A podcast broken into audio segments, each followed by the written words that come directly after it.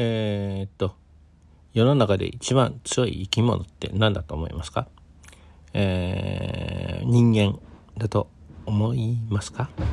えー、っと、まあね、え、っと、生物の中で強い生き物の中に、人間は入ると思いますが、じゃあ本当の意味で強い生き物と言えるのかどうかっていうことは、え問題があります。え強い生き物ってそもそも一体定義って一体何でしょうか？そこから、えー考えていかなければいけないんじゃないですか。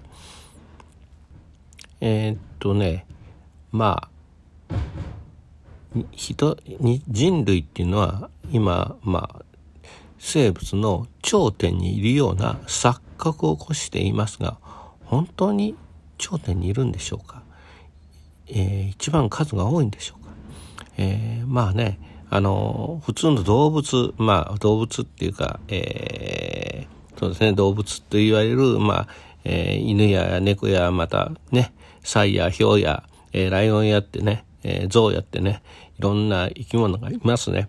まあそういった生き物の中では、まあ人間っていうのはかなりのね、人数もありますし、またあのね、え、力も、そういったものを凌駕するような力もね、持っていますけれども、でもそれでも一番なんでしょうか。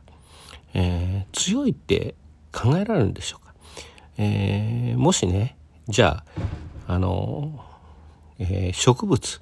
植物も生き物じゃないですか。植物の中でも、まあね、何百年も何千年も生きているようなものありますよね。えー、例えば、えー、っと、薬杉なんかは100年とか当たり前じゃないですか。えー、ね、縄文杉なんていうのは何百年って生きてるわけじゃないですか。ね、私たちの世代を超えて、えー、そういったものって強い生き物っているんじゃないですか。ね、環境に、いろんな環境の変化にも耐えながらずっと生き続けている。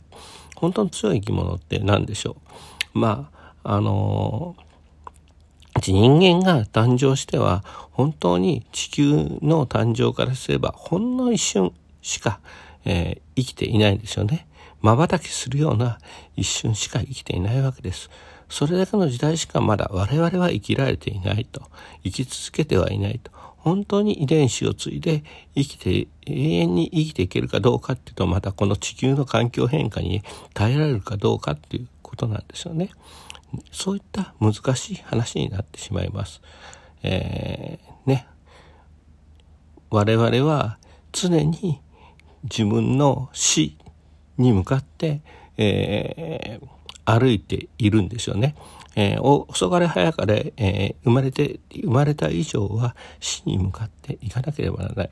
それまでに何をするか、今何をするか、その今何をするかってことはすごく大事なことじゃないでしょうか。